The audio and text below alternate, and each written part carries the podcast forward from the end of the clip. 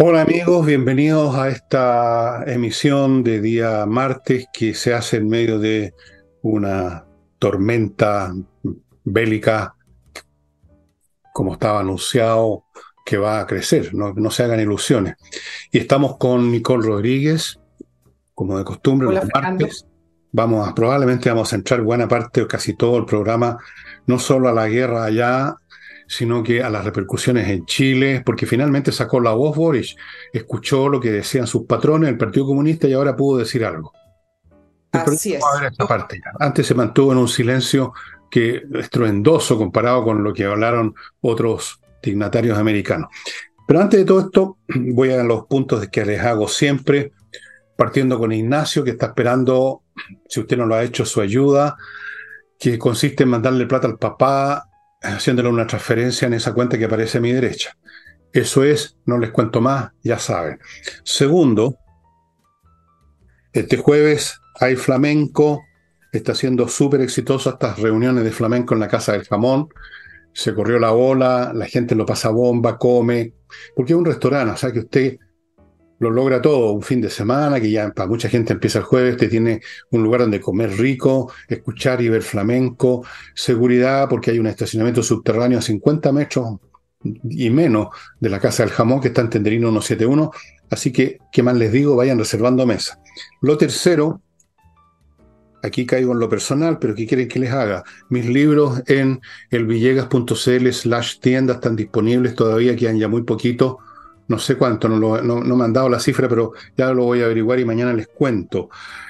Y los amigos de los animales no se queden con los puros discursos, ayuden a la Unión de Amigos de los Animales haciéndose socios, o por último mandando una o dos veces un aporte o mandándoles comida para que mantengan a estos animales. No olviden que la Unión de Amigos de los Animales no es una fundación, así que no recibe platas raras de ningún ministerio, solamente la plata que pone la gente que está con ellos. Dicho eso, Vamos a ir a este tema. Tengo un par de datos. Vamos a ir al tema de la guerra. Les quiero contar para que se hagan una proporción de lo que está pasando, que la guerra que hasta el momento fue la más difícil que tuvo Israel, que fue el 73, la guerra de Yom Kippur, los israelitas sufrieron 600 bajas de militares solamente, porque esto fue una guerra, digamos, decente, esa, soldados contra soldados, por último y perecieron 600 que para la población que tenía en esa época creo que eran 5 millones. Israel fue un golpe, hagan ustedes la proporción, eh, eh, es mucho. Ahora, en puros civiles están pasando los mil. O sea, esto ha sido mucho, pero mucho más brutal que la guerra de Yom Kippur desde el punto de vista de las bajas. Y yo le quiero plantear al tiro al Nicola un tema que en este momento va, va a emerger cada vez con más fuerzas. ¿Qué, ¿Cómo se las va a arreglar Israel con el tema de los secuestrados? Esa es la gran cuestión. Entiendo que son más de 150, pero aunque fueran 100 nomás, 100 es un número alto. Piensen la situación que vive Israel con eso. ¿Cómo, cómo se las arregla? Nicole, yo tengo aquí todo un análisis, pero prefiero escuchar primero lo que tú tienes que decir.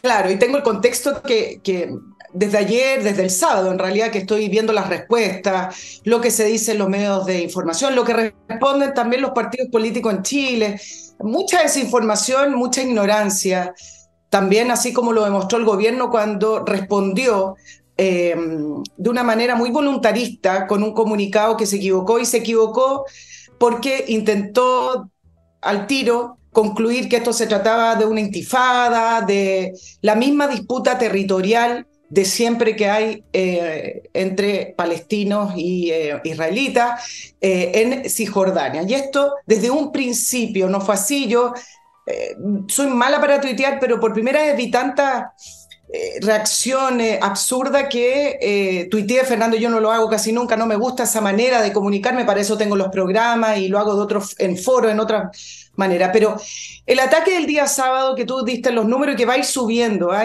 fue un ataque histórico de más ya de, en, solo en Israel más de 700 muertos, eh, más de 2.000 y tantos heridos, varios heridos graves, desaparecidos, calculan 200, esos desaparecidos que se calculan que están siendo prisioneros y secuestrados por Hamas. Solo en el Festival de Música que estaba al sur de Israel, donde había una diversidad de nacionalidades tremenda, 250 jóvenes muertos. Y me parece que esa diversidad de nacionalidades también nos dice algo del mensaje que está mandando eh, Hamas, de la diversidad en la cual se vive en Israel también, tanto que hacen esta caricatura de este, este estado em, de este Estado de violador de derechos humanos, este Estado eh, prácticamente que lo plantean como el punto negro del Medio Oriente, cuando es todo lo contrario. Pero ¿qué tenemos acá? Y de ahí voy a ir al tema de eh, los secuestrados y, de los prisioneros, porque eso habla de la lógica del ejército y de la lógica de la política Israel, que es la lógica occidental. Después voy a entrar en este tema, pero hace más de 20 años atrás recuerdo que en Rusia, tomaron como rehenes a un jardín infantil. Y eran unos separatistas rusos, eh, fue hace 20 años atrás. Llenos. exactamente, y tomaron un jardín infantil, con los niños adentro del jardín infantil y las parvularias dentro del jardín infantil. Y me acuerdo que varios analistas, eh, esto estaba transmitido en vivo, fueron las primeras transmisiones en vivo de suceso. Ahora todo parece prácticamente que uno lo estuviera viviendo como una película que se está pasando en directo, pero en esa época no era tan, tan eh, eh, normal. Y algunos analistas de algunas cables, incluso acá en Chile, decían, bueno, ¿cómo lo va a hacer? En esa época estaba Putin, ¿cómo lo va a hacer Putin? Eh, teniendo de rehenes a niños y a, a, rusas que están trabajando ahí y, gente joven que son finalmente civiles inocentes. Y me acuerdo que solo un analista internacional en Estados Unidos dijo, acá las lógicas son distintas.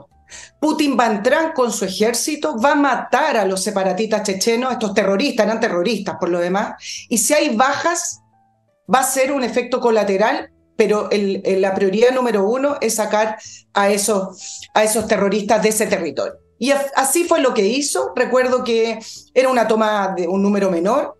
Entiendo que fallecieron uno o dos civiles adultos, los niños, gracias a Dios, no fallecieron, pero las lógicas de algunos movimiento y en este caso algunos ejércitos que no son las lógicas occidentales con respecto a los efectos colaterales muy distintos a las lógicas occidentales con respecto al cuidado y al valor de la vida.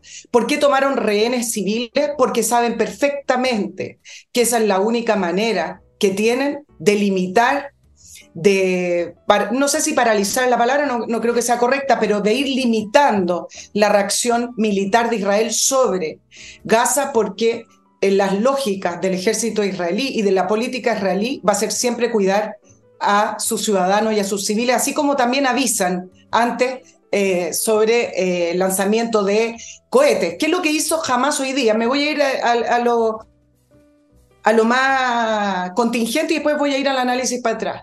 Lanzó algunos mensajes por redes sociales diciendo que si llegan, mira, mira lo curioso, si llegan a tirar cohetes o a destruir edificios sin avisar, por cada cohete iban a matar en vivo a tantos secuestrados y a tantos civiles. Es decir, ya le está avisando a Israel y está intentando dejar como culpable al ejército israelí y a Israel con respecto a la reacción si es que tiran cohetes sobre Gaza sin avisar o sin casi prácticamente eh, darles tiempo de escapar a los terroristas. Eh, esa es más o menos la lógica que te estoy explicando sobre tu pregunta, Fernando. Si tú quieres, le haces tú una continuación y yo voy después con varias cosas que tengo que decir desde que ocurrió esta, esta nueva guerra, que para mí no es una nueva guerra, es una extensión, pero eh, desde que ocurrió este nuevo suceso desde el sábado. Bueno, voy a examinar la lógica que dice Nicole que ha regido y que rige supuestamente en el mundo occidental y que lo voy a hacer poniéndolo a ustedes en un caso, voy a poner un ejemplo en blanco y negro. Supongamos que Hamas hubiera secuestrado hasta 100 o 150 personas o 200 sin matar a nadie. Como han secuestrado antes a uno o dos soldados y después han habido negociaciones y todo. Supónganse que hubieran raptado hasta 100 personas. Bueno, habría sido una situación tremenda multiplicada por 100 de lo que son estos secuestros normalmente y habrían habido de todas formas alguna clase de negociaciones a regañadiente, pero las habría habido en esa situación. Pero pongámonos en las situaciones que se está viviendo ahora en que ya hay dice Nicole 700, la última noticia que tengo yo es más de 1000, pero da lo mismo, si hay 700 o 1000, una cantidad grande y van a haber más. Cambia completamente el cuadro.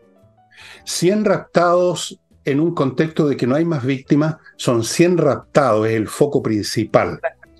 100 raptados en el contexto de miles de víctimas es completamente distinto. Se convierten en una fracción de las bajas que ya está sufriendo y que ya sufrió el Estado de Israel. ¿Me comprenden? Es muy distinto. Por ese lado. Por otro, el Estado de Israel me parece a mí que decidió que ya simplemente tiene de una vez por todas que aniquilar a Hamas. La última declaración que hizo eh, Netanyahu hace, hace unos minutos atrás dijo que estos bombardeos eran solo el comienzo y que va a haber una acción de destrucción de Hamas que va a ser recordada por generaciones. En ese contexto, me parece a mí que no importa lo que diga el gobierno israelí, va a seguir adelante y va probablemente con mucha dificultad y dolor, va a considerar a los secuestrados como parte de estas víctimas que ya ha tenido, porque no le queda alternativa. No puede negociar en este momento con esta gente que ha cometido esta brutalidad en escala gigantesca, que es una operación militar, no un acto terrorista, una operación militar por su escala. No pueden. Del mismo modo, voy a retroceder a la Segunda Guerra Mundial, cuando los aliados bombardearon algunas ciudades alemanas y mataron a miles de alemanes, sabían perfectamente que habían ahí prisioneros aliados. Hay una novela de, mm, de Kurt Vonnegut que se llama Slaughterhouse, o sea, matadero, donde cuenta porque él era uno de esos prisioneros que estaba en una de las ciudades que arrasaron los, los aliados. Murieron muchos prisioneros. ¿Creen ustedes que los aliados no sabían que habían prisioneros ahí? Dejaron de bombardear considerando que habían razones militares que hacían que esas personas que iban a morir, sus camaradas de lucha, eran parte del cuadro general de todas las bajas que ya había tenido los aliados en la guerra con Alemania. Entonces, yo no sé lo que va a pasar efectivamente, en una de esas se va a negociar igual, probablemente en forma secreta, porque estas cosas no se pueden decir porque sería mucho la debilidad para Israel, pero es probable que no. Esta vez se ha generado una situación diferente, Nicole, totalmente diferente por la escala, por la complejidad del ataque, y en una de esas se dice, bueno, terrible es decirlo, pero esas 100 personas raptadas, hagamos cuenta que son parte de los mil que ya mataron y de los mil que van a matar más adelante probablemente. Eso puede suceder. No, lo sé, según las declaraciones que vi, todavía, todavía están estabilizando la, la, parte del sur y ya empezaron desde el norte, desde el Líbano, Hezbollah, a bombardear desde el norte. Pero yo quiero poner un poquito de contexto porque leyendo, viendo las repercusiones, viendo lo que se entrega, lo que se entrega como información y, y bueno, a pesar de que en Chile, como te decía Fernando, y tú lo, lo, hablaste en parte en el programa de ayer, hubo como una, un voluntarismo, un facilismo, un simplismo por inmediatamente posicionar esto eh, como la causa palestina, con el mismo relato de victimización del pueblo palestino, etc. Esto es completamente distinto. Jamás no quiere un Estado palestino, jamás quiere conquistar territorio para establecer un Estado fundamentalista islámico. Hoy día, eh, uno de los fundadores de Hamas lanzó un mensaje diciendo que el planeta tarde o temprano va a estar bajo nuestra ley. Y acá no entran ni siquiera los palestinos cristianos, los palestinos católicos, evidentemente no entran los judíos, sino que simplemente entran quienes se someten a su fundamentalismo islámico. Por lo tanto, eh, no confundir lo que pasa en la zona de Franja, en la, zona de, de, Gaza, perdón, con Hamas, que se lo tomó hace más de 15 años, que por lo demás tiene una disputa con la Asociación Nacional Palestina. Le mataron a un ministro que visitó Gaza, a la Asociación Nacional de Palestina, por lo tanto la disputa también es territorial de poder más que territorial entre Cisjordania y la franja de Gaza tomada por este grupo terrorista.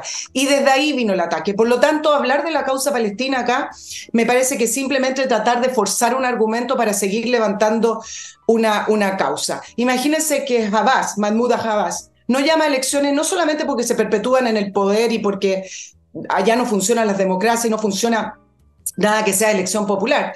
No ha llamado a elecciones que le correspondía en mayo porque tiene susto, tienen terror a que jamás se tome Cisjordania. Entonces, ese es más o menos el, el, panorama de quiénes son los que en esta oportunidad atentaron contra Israel en una escala mayor, en una escala militar, como tú lo explicaste muy bien en el programa anterior, em, en, em, en, un territorio que finalmente, en toda esa zona de, de Gaza, que Egipto ni siquiera la quiere tocar por los problemas que trae, se ha terminado convirtiendo en una base militar para Irán. Ha sido la manera en que Irán se acerca geográficamente al territorio eh, de, de Israel. Entonces, solo esto es comparable, ya casi estoy de acuerdo en algunas comparaciones que se han hecho, con lo que se vivió el día sábado, es comparable a un 11 de septiembre em, con el atentado que hizo Al Qaeda, es comparable, estamos hablando en distintas magnitudes, en distintas fases, algunos lo compararon, con Pearl Harbor, pero el haber penetrado el territorio israelí ya es... Em, un, ataque y una declaración de guerra. No es Israel el que le declaró la, guerra a Hamas, sino que el, puro haber penetrado y haber hecho este nivel de atentado eh, es simplemente esa declaración de guerra. Ahora, vamos en distintos niveles. Es tan complejo, es tan complejo, voy, es tan complejo el panorama del Medio Oriente que a veces cuando uno lo trata de resumir dice, bueno, pero ¿cómo no mencionaste esto? ¿Pero cómo deja fuera esto? Vamos yo lo voy a tratar de comprimir mientras ustedes entiendan que siempre se dejan de lado algunos otros factores que igual están intercediendo y que son importantes. Voy a un bloque comercial y luego escuchamos a Nicole contarnos eso. Ya sabe por muchas razones el, el tema bastante bien. Amigos, Kame ERP. ¿Qué es lo que es? Es un software financiero para empresas de todo tipo, tamaño, que lo hace todo. Contable, administrativo, eh, facturas electrónicas, revisión de estado financiero, control de stocks físico, procesamiento de remuneraciones, eh, integración con los bancos, integración con el servicio de impuesto interno, todo, todo, todo, todo, todo, todo, con CAME, ERP. Yo le sugiero, si usted tiene una empresa y de repente, como ocurre a menudo, incluso en empresas grandes tienen problemas graves de administración, de pérdida de datos y de, de despelote, que se ponga en contacto con ellos, aquí están los datos, para que instale este sistema en su empresa. Continúo con entrenainglés.com, una academia de inglés gestionada por profesores de inglés que está ofreciendo clases online que son muy eficientes y que ahora está con un paquete, un curso que consiste en 24 clases más 4 de conversación por 418 mil pesos, amigos míos. Hagan la división, sale súper, súper económica las clases hechas por estos profesores y usted va a terminar sabiendo inglés, se lo doy garantizado. Y si no, aquí está mi pecho, como Bernardo Higgins. Entreninglés.com. Cualquier consulta, manden un mail a coordinación Sigo con Edifito. Esta vez es un software para edifito.cl, para edificios, para la administración de edificios en todos los aspectos. El aspecto físico, las cosas que hay que hacer en un edificio, desde lo más simple, la limpieza, mantención de ascensores, etcétera, los temas contables y administrativos, los empleados, los salarios, la remuneración, las cotizaciones, todo, todo, todo en este software integral que se llama Edifito y que se está usando en miles de edificios en América Latina, por algo será. Continúo con tuasesoriatributaria.cl. Fundamental, amigos, un grupo de profesionales que le, que le ofrecen a su empresa asesoría contable y tributaria con un equipo multidisciplinario.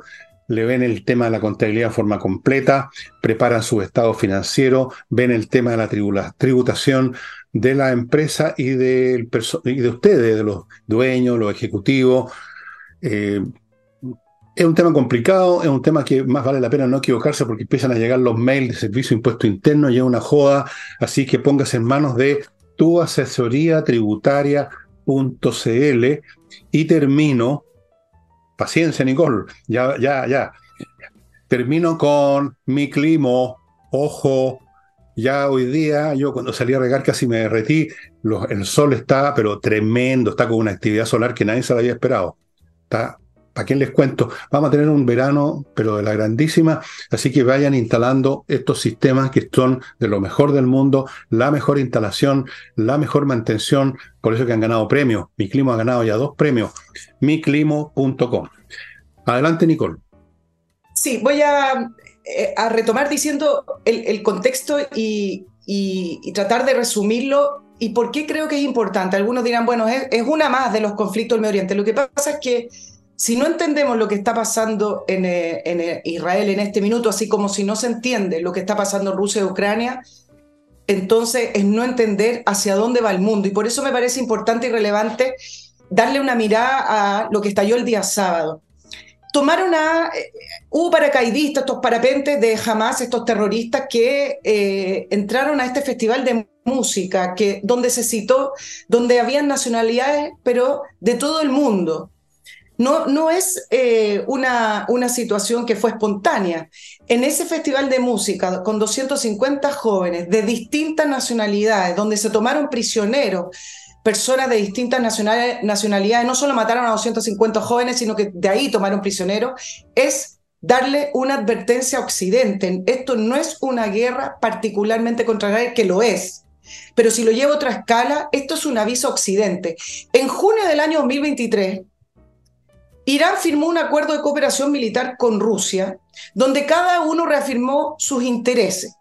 Y dentro de los intereses de Irán, acuérdense que Irán está prestándole ayuda militar a Rusia, dijo que este año Estados Unidos entenderá que tiene que salir del Medio Oriente. Israel es el emblema de lo que podría ser, eh, no sé si Estados Unidos, pero de esas democracias occidentales que entendemos puestas en territorio del Medio Oriente. Por lo tanto, afectar e invadir Israel y mm, eh, eh, bombardear Israel es un aviso occidente de decirle acá en el Medio Oriente no sigan metiéndose. ¿Y por qué termina siendo relevante en esta fecha?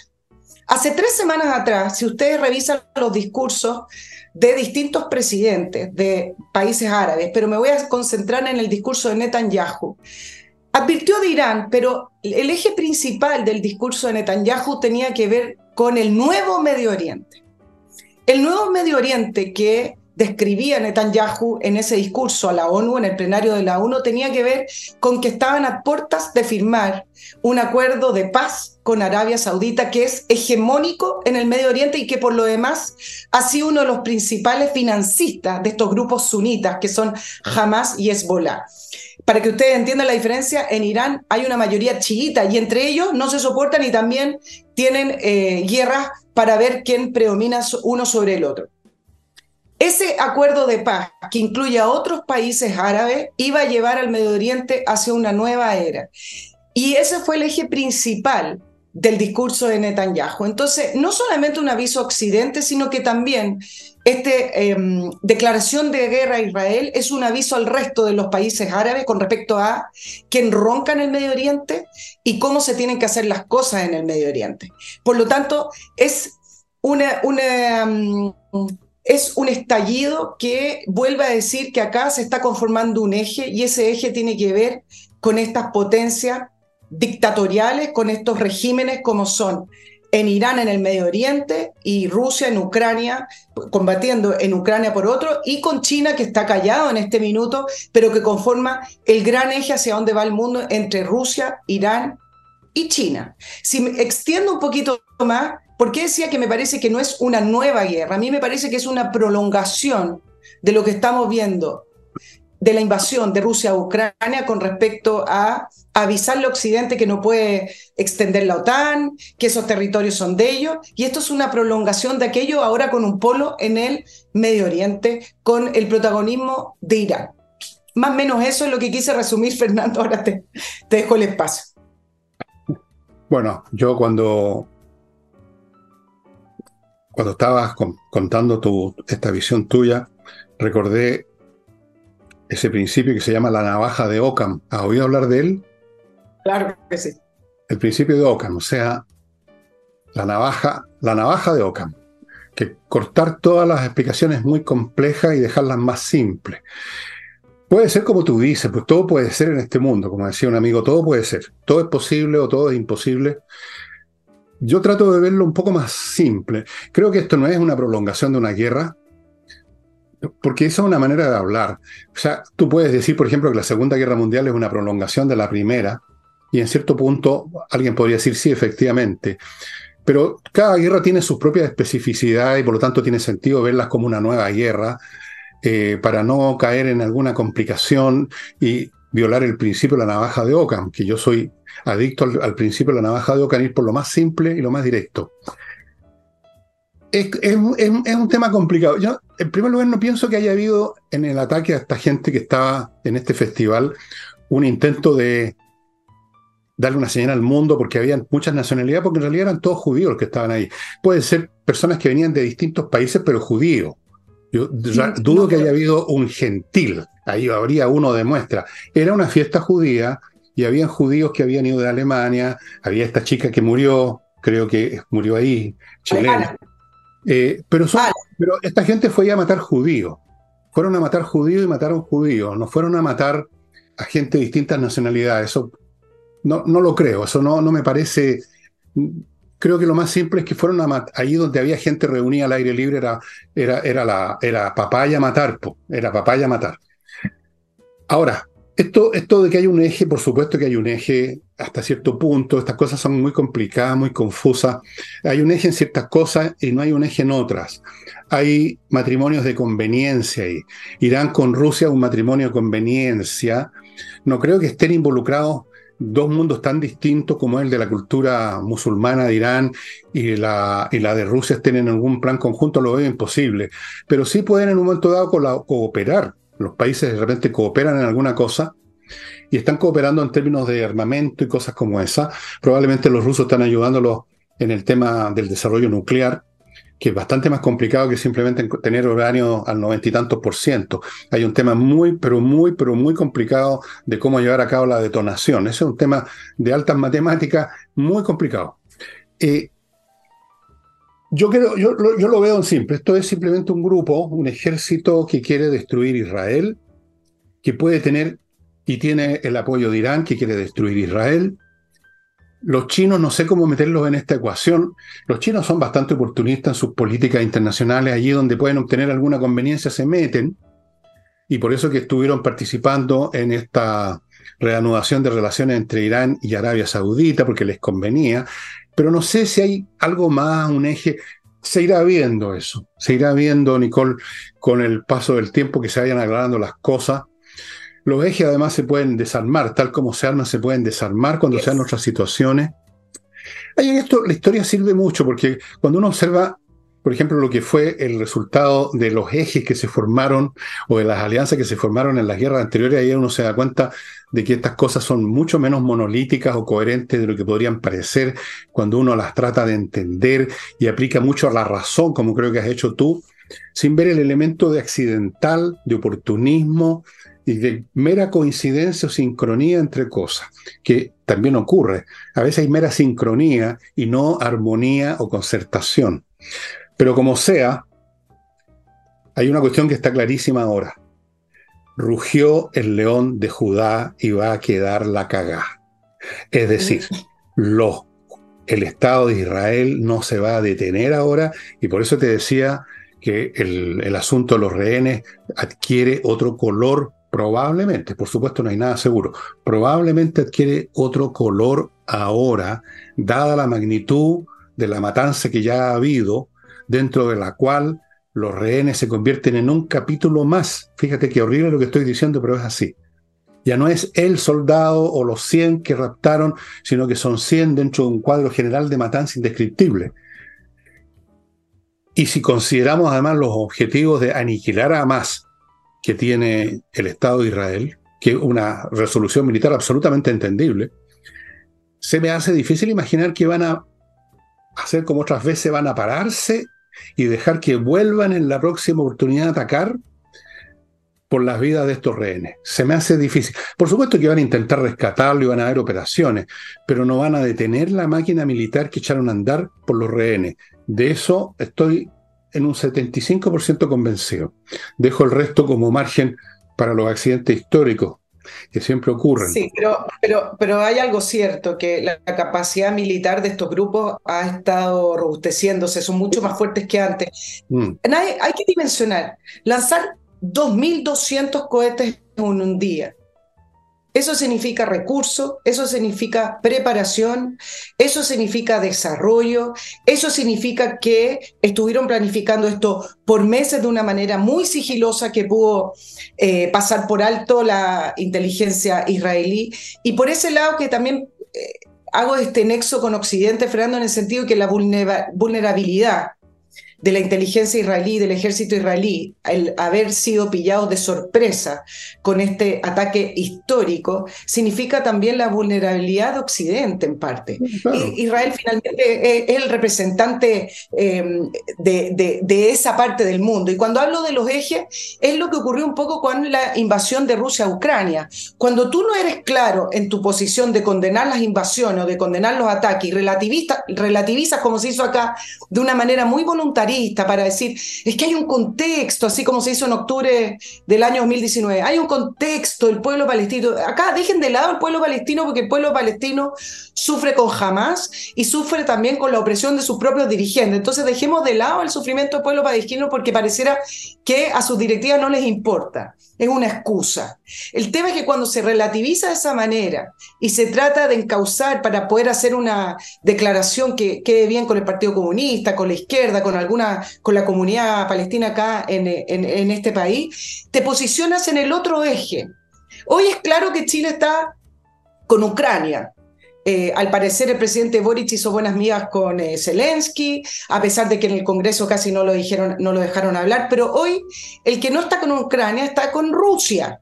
Esto es lo mismo. Al hacer estas declaraciones, el gobierno chileno y en la la, equivocación del ministro de Relaciones Exteriores en, esa declaración que me extrañó, ¿ah? pero destemplada y parecía como llena de ignorancia, al hacer esa declaración nos posiciona en el eje Irán, Rusia, Corea del Norte. El resto de los países, si ustedes revisan las declaraciones, no hubo ningún matiz de los países europeos, ni de Estados Unidos, incluso ni de Argentina, ni incluso ni de Brasil. Gustavo Petro, uno de los presidentes más izquierdistas junto con Boric en la región, y primero hizo una declaración condenando absolutamente lo que estaba pasando. Parece que después lo presionaron y tuvo que, poner esa, esas esos matices que llaman. Pero acá el no hacer una declaración contundente y relativizarla te posiciona en otro eje. Por eso digo que es importante el contexto, porque hacia allá más o menos va el mundo y en algún minuto los países se van a tener que definir. Ya no existe eso de los neutrales, del buenismo, porque esa política se está acabando. ¿Y qué es lo que hizo el presidente Boric? Que le decían, bueno, que no habla, que no habla, bueno, su silencio habla por sí solo. Se escondió detrás de Carmen Hertz. Sí. Carmen Hertz. Iba a mencionarte eso. Que hizo una declaración aparte del Partido Comunista porque eh, criticó las muertes de civiles, un, un poco eh, se diferenció del Partido Comunista y dijo, bueno, la causa palestina no, tiene que ver con él. Yo creo que no, pero algunos pensaron que sí. Habló de las muertes civiles que había que condenar. El presidente Boric se esconde detrás de Carmen Hertz porque comunista, entonces no le pueden decir nada y dice, estoy de acuerdo contigo, Carmen. Más o menos esa fue la declaración de nuestro presidente. Bueno, mira, ya veo que entraste al tema, al tema de las reacciones en Chile, que vamos a seguirlo. Eh, lo de las contextos internacionales, por supuesto, es un tema más complicado, lo dejaremos para el jueves, quizás ahí se van a ir aclarando más las cosas, ¿no? Porque esto sigue. Pero mientras tanto, amigos, les cuento lo siguiente. Edisur, amigos, los está esperando en compañía 1025 con un montón de títulos de gran calidad, yo les quiero mostrar uno que tengo por aquí. Y yo sé que algunas personas lo han comprado porque me han mostrado videos en que me saludan y muestran el libro que es este, de un escritor que ya traté, uno de mis, de uno de mis domingos dedicados a escritores, Enrique Gunster, muy poco conocido. Son más conocidos algunos, algunos, iba a decir, mm, ya, no importa. Enrique Gunter, vale en boca, muy entretenido, súper entretenido. Este personaje escribía muy bien. Y mm, esos son algunos libros que tienen en Edisur, así es que amigos, ya saben, compañía 1025. Continúo con AutoWolf, que va a su casa, un equipo de profesionales Y tosa nomás, tosa. Mi madre, cuando mi madre era muy, de repente decía, me te sentía toser y revienta de una vez por todas. Qué amorosa. Bueno, eran los aromas de mi mamá que tenía un sentido aún más negro que el mío. Auto Wolf va a su casa con unos profesionales y le arreglan la carrocería del auto y se la dejan como nueva. La carrocería, dije, abolladuras, pintura, todo ese tipo de temas en 24 horas y delante suyo. Es una oportunidad única para tranquilo usted que el trabajo es de primera, como obviamente es, y está garantizado por un año. Yo hice ese trabajo y quedó el auto mío que parece nuevo y tiene como 23 años. Misión imposible. Lo tengo parado, no sé cuándo fue la última vez que abrí una puerta de ese auto. Continúo con kmmillas.cl y compra sus millas acumuladas por sus vuelos. Atención, Nicole, y pagan bien, incluso aumentaron los pagos. Es muy conveniente porque resulta que usted se cree macanudo porque tiene como no sé cuántas miles de millas acumuladas, pero de repente las empresas las eliminan.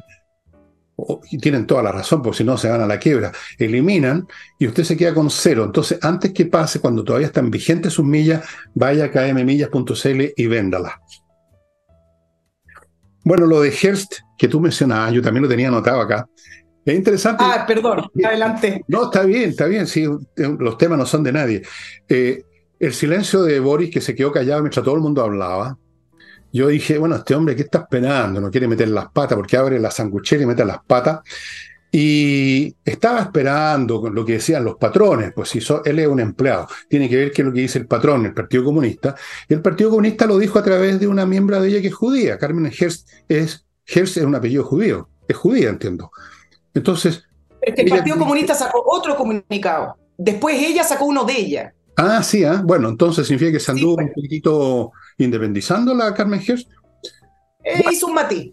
Hizo un matiz, un matiz, hasta por ahí. Igual lo primero que mencionó es la, la validez de la causa judía y después dijo, eso sí, igual esto no puede aceptarse.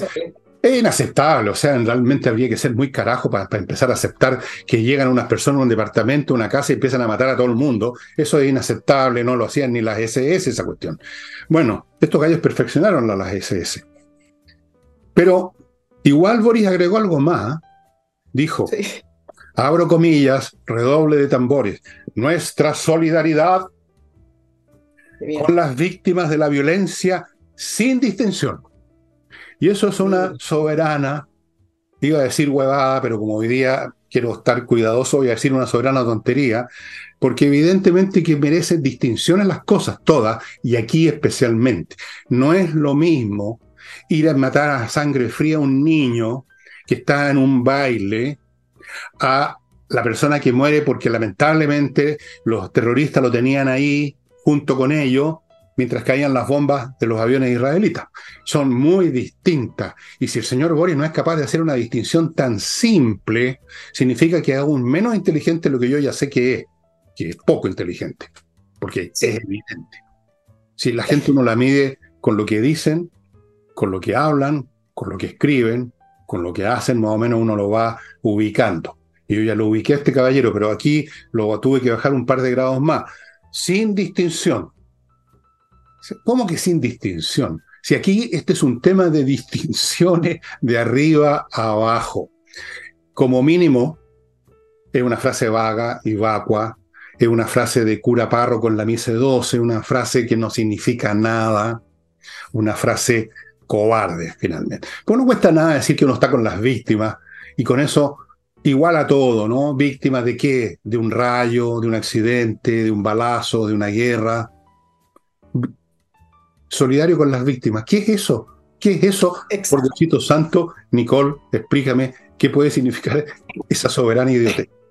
Más que explicarte, yo voy a hacer otra pregunta. Yo, eh, en, respecto a las declaraciones eh, que se han dado en Chile de distintos partidos políticos, de, de políticos, etcétera. Y efectivamente tú lo explicaste en el programa de ayer, eh, Fernando, que la izquierda radical, el Partido Comunista, siempre han tenido una afinidad con la causa palestina. Eh, esto es contra el imperialismo y bueno, por una serie de causas y de razones han tenido afinidad. Pero a mí me parece que en Chile, que esta causa no estaba tan arraigada en algunos partidos políticos ni en algunos políticos, es válido preguntarse cómo es que una causa tan lejana a nosotros, termina siendo tan relevante para algunos políticos, partidos políticos de izquierda principalmente, algunos candidatos presidenciales como el señor Jadwe, que es palestino, pero por último preguntar por qué es tan importante y siempre lo tiene como en la agenda, como, como en primer lugar. No tiene remedio. Y quizás una explicación, y yo lo voy a dejar abierto y le voy a preguntar porque no lo sé. Así como las causas a nivel internacional las han tomado la izquierda, la causa del cambio climático, la causa de los pueblos originarios, etcétera, tienen un intenso lobby internacional. Junto con ese lobby hay una inmensa cantidad de dinero dando vuelta para financiar estas causas. Y entonces la pregunta es válida si es que de esa causa palestina les llega plata a estos candidatos, a uh. partidos políticos y a políticos, para que una y otra vez la estén avivando, incentivando, hablando, incluso en un contexto en el cual no tendría ninguna importancia. Tiene una importancia en el contexto internacional, pero no como política interna. Y la pregunta está ahí porque yo creo que en Chile la ruta de los dineros a partidos políticos y a políticos, las rutas internacionales de dinero se sigue muy poco. Los países petroleros que son árabes no hayan que hacer con la plata. Compran Cadillac enchapados en oro y no estoy bromeando. Así, lo hizo una vez uno de estos príncipes que son. Claro, viene de ahí mucha plata. Así que es bastante rentable ponerse un pañuelito aquí y hablar de la causa palestina. Viene plata, obviamente. Además es un tema, como dicen los franceses, como il faut, o sea, como debe ser, el tema que está en el discurso políticamente correcto. Tiene que haber una causa maravillosa. Incluso cuando no corría tanta plata, o todavía no empezaba a correr, no se había organizado la máquina, el, el cauce, como el cauce de la delincuencia, el, cauce del dinero no se había construido. En los años 60, cuando yo era un nene, también existía la causa palestina. Yo he contado mil veces cómo apoyar a los árabes que les estaban sacando la cresta y ellos ponían unos, unos, unos ¿cómo se llaman estas cosas? Unos reportes militares donde estaban los, árabes ganando la guerra. Yo vi esa estupidez desde el año sesenta y tanto, desde el año 67. Y de, viene de antes probablemente. Viene del 47, de hecho. Aquí vuelvo a repetir, yo no digo que aquí hayan inocentes y blancas palomas, que unos son totalmente los que están en, la, en, la, en el error y los otros en la verdad.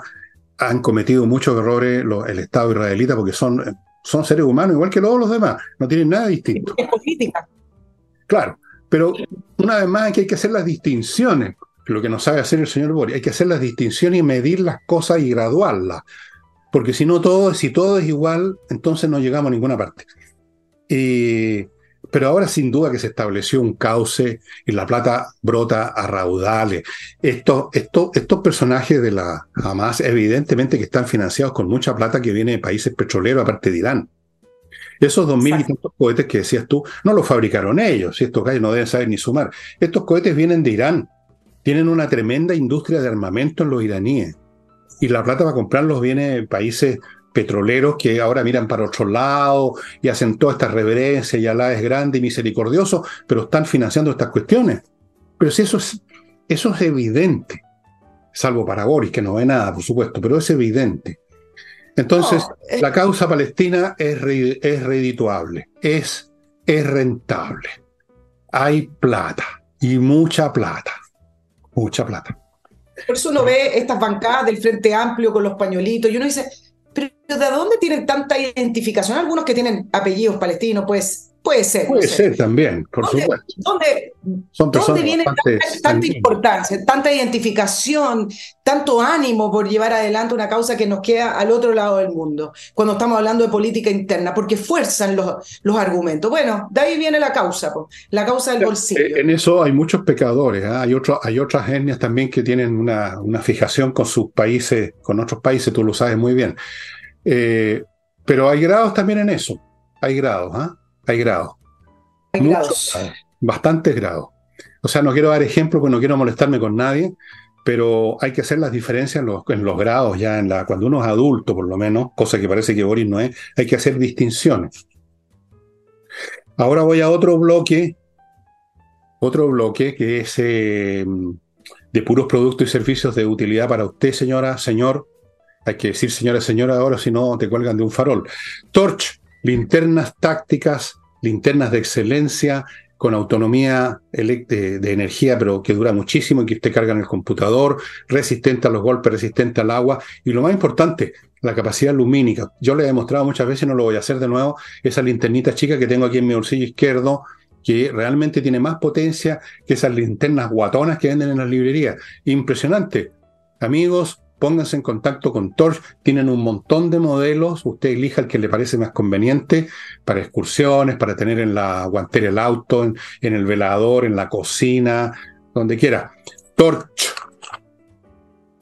Sigo con Patricia Stocker, Stocker.com, un grupo de profesionales encargados de registrar su marca en Chile y en el extranjero renovarla, defenderla, promoverla, etcétera. No, promoverla no, eso tiene que hacerlo usted, el dueño del negocio.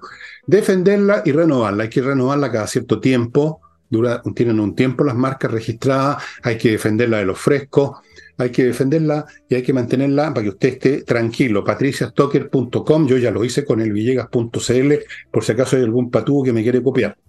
Y termino aquí con Lomas de Millaray, un proyecto inmobiliario en la región de los lagos, de en un lugar precioso que usted puede ver porque tienen un video en lomasdemillaray.cl, así que no les estoy contando ninguna cosa eh, derivada de mis talentos literarios. Vea el video que tienen en Lomas de Millaray, son fantásticos, es para iniciar una nueva vida, amigos, cerca de la comuna de Los Muermos, donde se está instalando una ciudad financiera tecnológica, así que ahí va a haber muchas oportunidades laborales para los profesionales.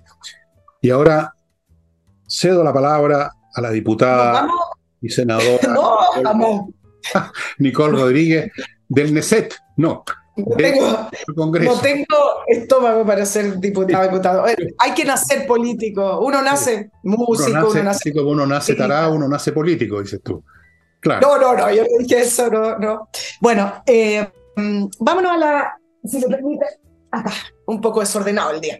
Eh, vamos a la política nacional eh, y a propósito del debate constituyente que, eh, como lo adelantamos la semana pasada, Fernando, se va a tomar prácticamente lo que queda del año hasta el 17 de diciembre. Querámoslo o no, estamos cansados o no, pero esto va a ser lo, lo, lo que va a estar sobre la mesa todo el tiempo porque es lo más relevante, la Constitución.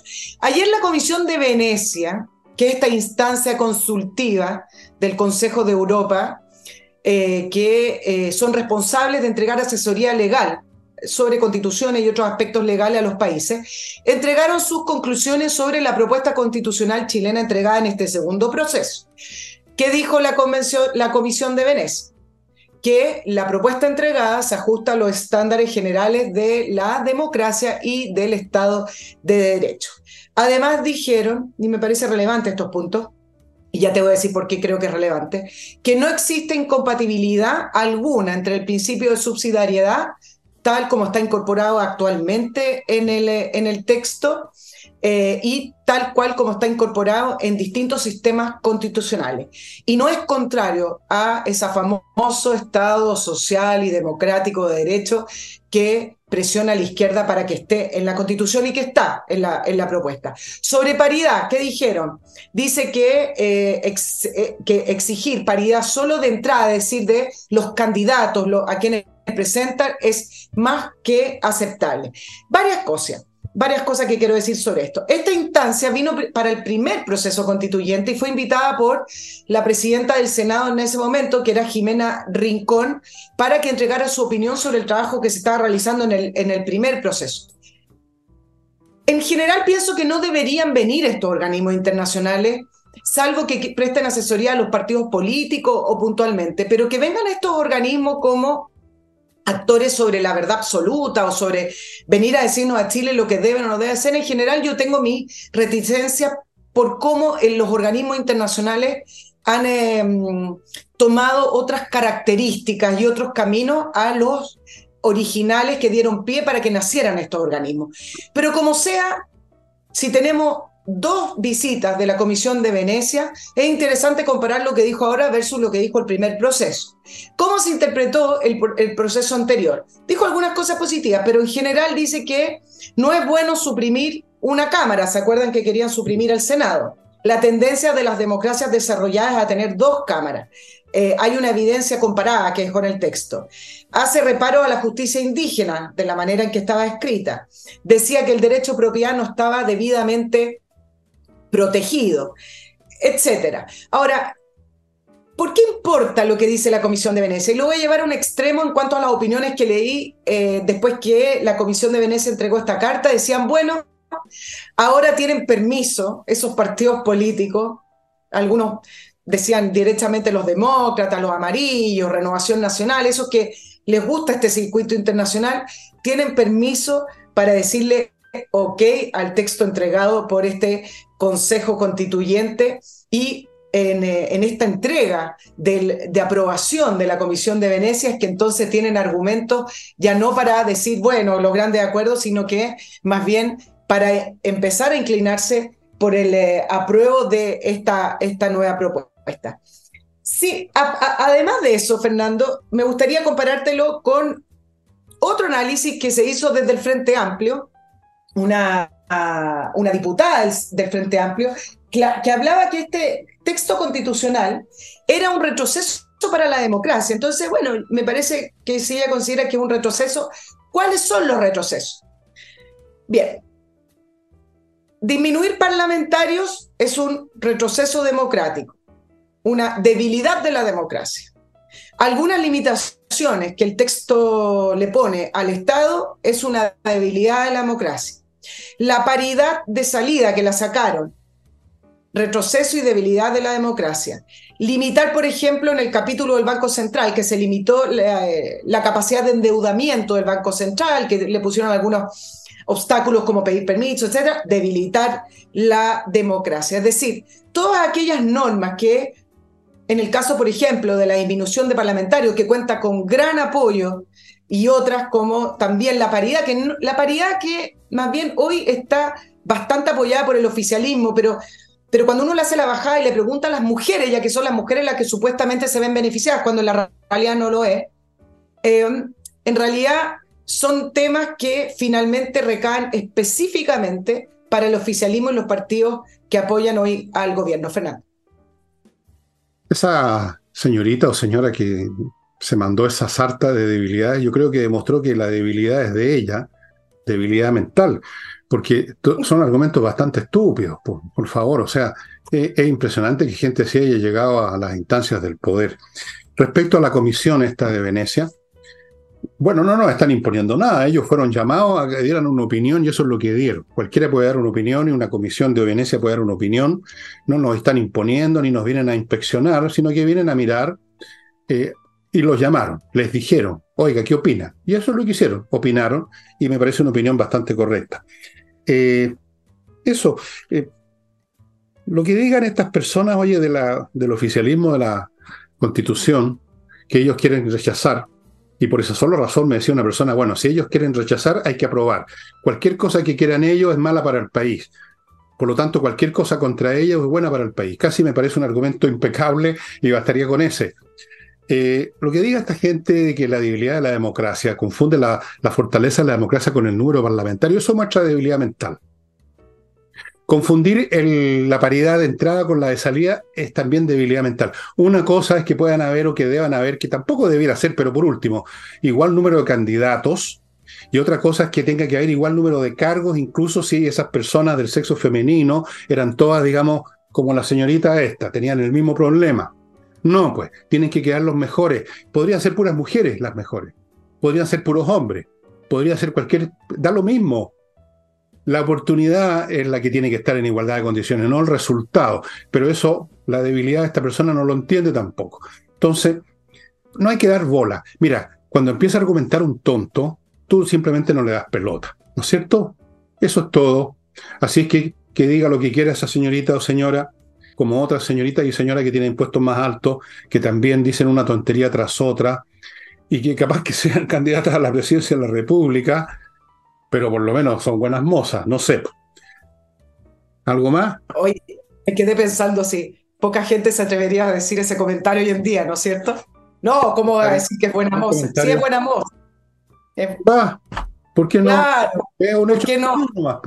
Sí, un atributo, pues se buena cosa. Bueno, oye, sobre el, sobre el proceso constituyente, cómo se han eh, movido las piezas, me parece interesante, porque algunos se preguntan por qué José Antonio Cas salió ya a hacer campaña por el apruebo y, por, y decir abiertamente que pone eh, su capital político por delante, haciéndole una alusión a Matei. Bueno, porque aunque el texto hoy está en manos del Consejo, estos 24 expertos, no son expertos, hablemos las cosas, son representantes de los, de los partidos políticos, no debiera haber grandes cambios ni muy profundos, principalmente porque ese, ese grupo solamente puede sugerir y después esas sugerencias de cambio se tienen que volver a votar en el Consejo Constituyente. Por lo tanto, José Antonio Casta entiende y el Partido Republicano y en general los consejeros entienden que en esas votaciones, si son cambios muy profundos que eh, la centro derecha no está de acuerdo, bueno, no van a estar los votos. Ahora, hay otro que, dato que me parece relevante y creo que es el más relevante, esto de, de que tiene que ser de grandes acuerdos. Todo. El 42% de lo aprobado en la propuesta constitucional es, son normas y enmiendas que vienen ya del Consejo de Expertos. Y si se suman enmiendas que tienen coincidencias parciales, como le llaman estos que analizaron la, la norma, tenemos un texto de 65% de acuerdo, si lo quiere llamar transversal, no sé, pero de acuerdo mayoritario. Por eso la presidenta del Consejo Constituyente, Beatriz Evia, del Partido Republicano, Republicano, contestó honestamente a una entrevista que le hicieron el fin de semana con respecto a esto de los grandes acuerdos y derechamente dijo hay eh, temas que son imposibles de llegar a acuerdo porque las distancias entre ambas posturas son gigantescas. Nombró la libertad en la elección en salud, la libertad de elección en, en pensiones y dijo otra para no, para no seguir eh, nombrándolas, pero en general dijo es muy difícil llegar a un acuerdo transversal de todos los partidos políticos, que es lo mismo que dice José Antonio Casa en la línea de que el Frente Amplio y el Partido Comunista van a votar en contra de este texto, independiente que si se hacen grandes acuerdos, independiente si se le hace unas comas, si se le cambia incluso algunas normas, ellos ya están por el rechazo. Por eso es es mentira, lo voy a decir así, o cinismo, como le quieran decir, cuando le preguntan al oficialismo si se van a definir o no luego por el, texto constitucional, si van por el apruebo o rechazo. Bueno, eh, eh, hoy lunes están reunidos en un cónclave para definir principalmente eso, pero varios responden que están esperando el texto para leerlo completamente después de todo el proceso. El oficialismo va por el rechazo. Por lo tanto, esa respuesta de no sabemos, eso es, no es, real. El oficialismo va por el rechazo. Es mentira, es mentira y será siempre mentira. Ellos quieren rechazar para ver si tienen una nueva oportunidad de crear un, a usar una palabra muy fea, una constitución al gusto de ellos. Si maneta que cualquier otra cosa distinta la van a rechazar. Por eso que este señor que me dijo, vote lo contrario de lo que quiere la izquierda, no, se, no se equivoca, tenía toda la razón.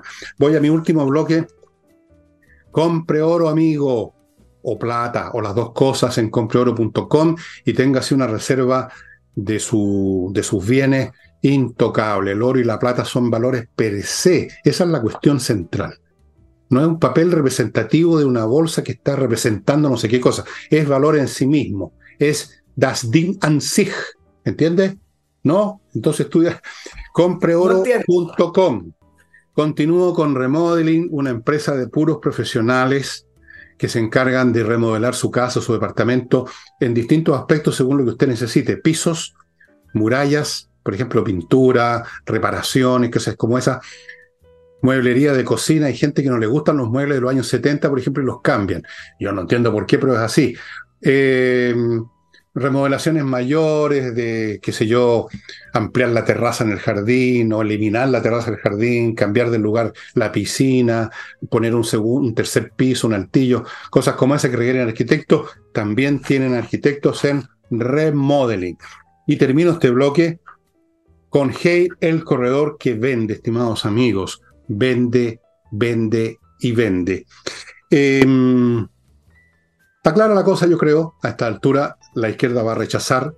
Ellos quieren su constitución, quieren volver a repetir el ejercicio número uno, cambiarían un poco las apariencias, pero sería lo mismo. Eh, para ello la revolución requiere una constitución especial y cualquier cosa que salga ahora es un obstáculo irrebasable prácticamente, esa es la realidad. Salvo que quieran romper la constitución y ahí se enfrentan con otra cosa que ellos saben muy bien cuál sería. Entonces, van a rechazarla. Van a rechazar lo que sea que se haga ahí, fíjate tú por razonable que sea, por mucho que la Convención de Venecia o como se llame ese grupo encuentra que está Jorosho, eso es ruso por si acaso, ¿eh? yo hablo como 15 idiomas. Jorosho significa bien, la raja, estupendo, feliz, maravilloso. Jorosho. No, no les importa que esté Jorosho, les interesa la constitución de ellos. Así es que ya saben, yo le estoy empezando a encontrar cada vez más razón a este caballero que me dijo, bueno, vote exactamente lo contrario de lo que vota a la izquierda. No se va a equivocar con eso. Así es que... ¿Ah? Es un buen argumento, ¿ah?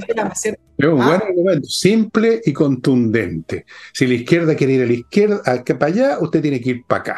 Si la izquierda quiere ir para arriba, usted tiene que ir para abajo y viceversa. No hay por dónde perderse.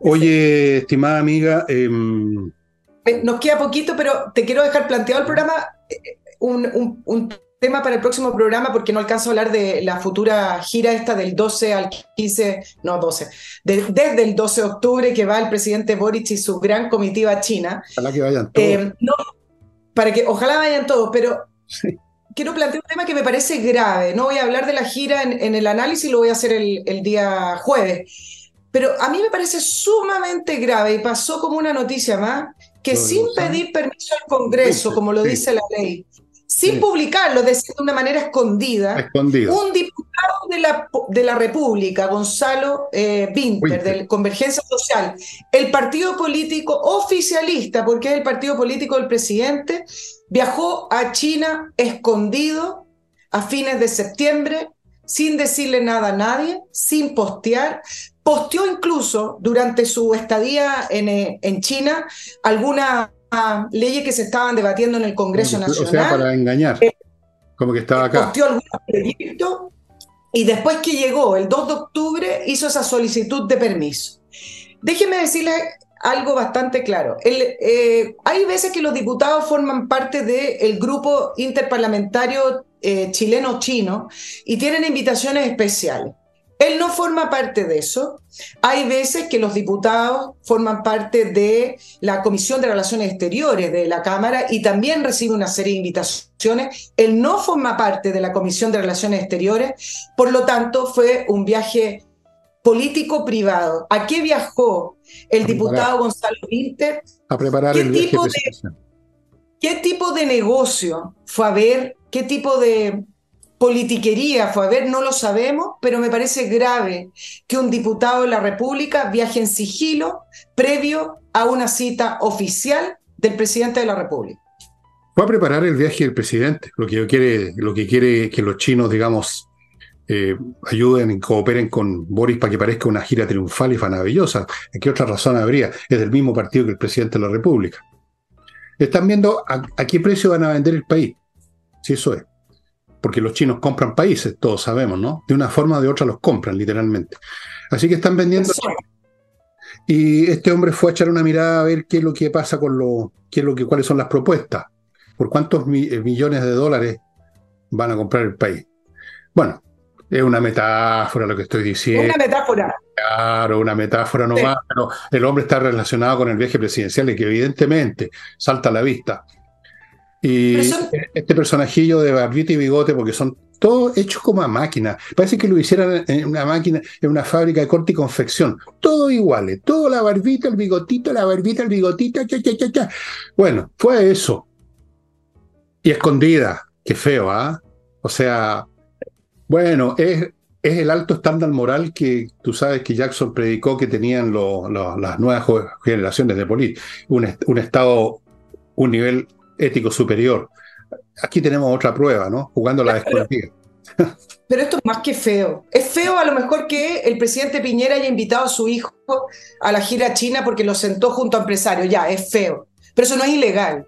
Acá estamos hablando de un representante de la República que se mete cometió, por el culo, esta gente. Que cometió fuera del reglamento un viaje secreto. Y eso sí no me, me parece que es bastante más que feo y creo que tiene que dar explicaciones. Y el, Congreso tiene su reglamento. No, no, lo, no lo citan, no hay una, una sanción. Lo, lo, van a llamar al Tribunal de Ética, como hace el Congreso. Ah, y, le van a, y le van a decir, a ver, Gonzalo, tome, tome, tome, ¿cómo se le ocurre salir sin avisar? Pues niñito, que estábamos tan preocupados, no sabíamos si se había perdido. Tome, tome, tome, le vamos a quitar el 0,6% de su dieta. Le vamos a restar. Lo vamos a castigar con el 0,5%. Y, eso. Bueno, amigos, estimados. En vez de 9 millones, va a quedar con 8 millones 750 mil pesos. Por supuesto, por supuesto. Pero ya hizo el negocio, ya el país está vendido. Quizás en cuánto lo vendió, ¿ah?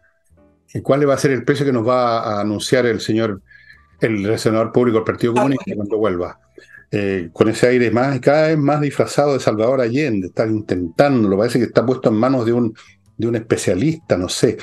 Bueno, eh, no importa, están jodidos. Esta gente está jodidos, repito, están jodidos, no van a tener la constitución que quieren, están abajo en las encuestas, no van a tener el presidente que quieren, lo van a sacar del medio en dos años más.